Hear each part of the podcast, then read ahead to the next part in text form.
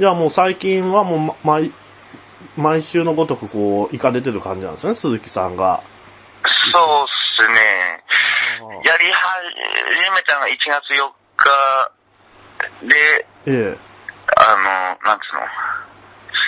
1月4日水曜日か。まあ、自分は水曜日休みなんで、うん。ちょっと本格的に、えー水曜なら水曜で固定して、同じ時間、同じ場所みたいな感じで、ちょっと、そうですね、やっていこうっていう話で、演説自体は渋谷で行われてるって感じなんですか？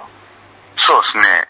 まあ最初の2、3回は、渋谷、新宿、財務省、財務省。まあ、霞、霞が関とか、行ったりもええしてたんですけど、この何回かは、もう渋谷なら渋谷で、2回から3回ぐらいやって、それをこう動画で編集してあげてるっていう感じですね。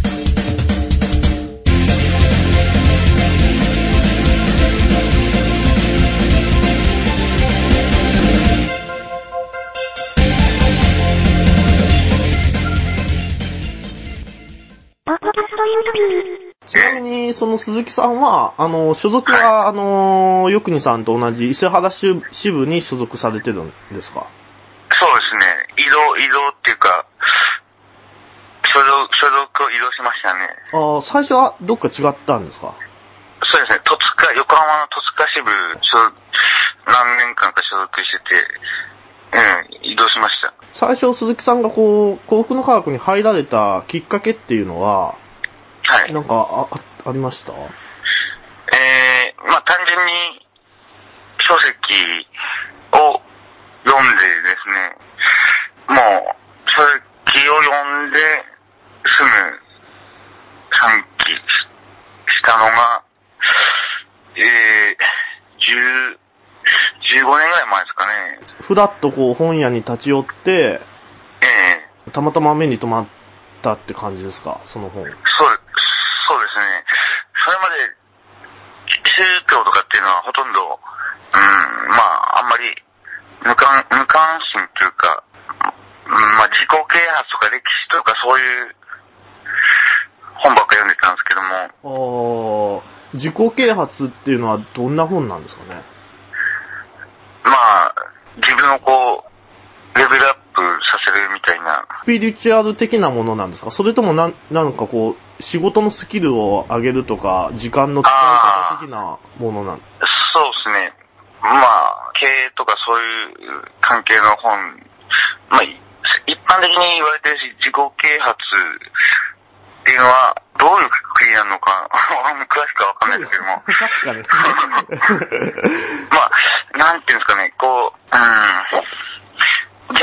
とにかく関係なしになんかその場で興味のあることの本をこうずっとよ読みまくっててですね、仕事をレベルアップさせるっていう面ですか？その。ああ、そうですね。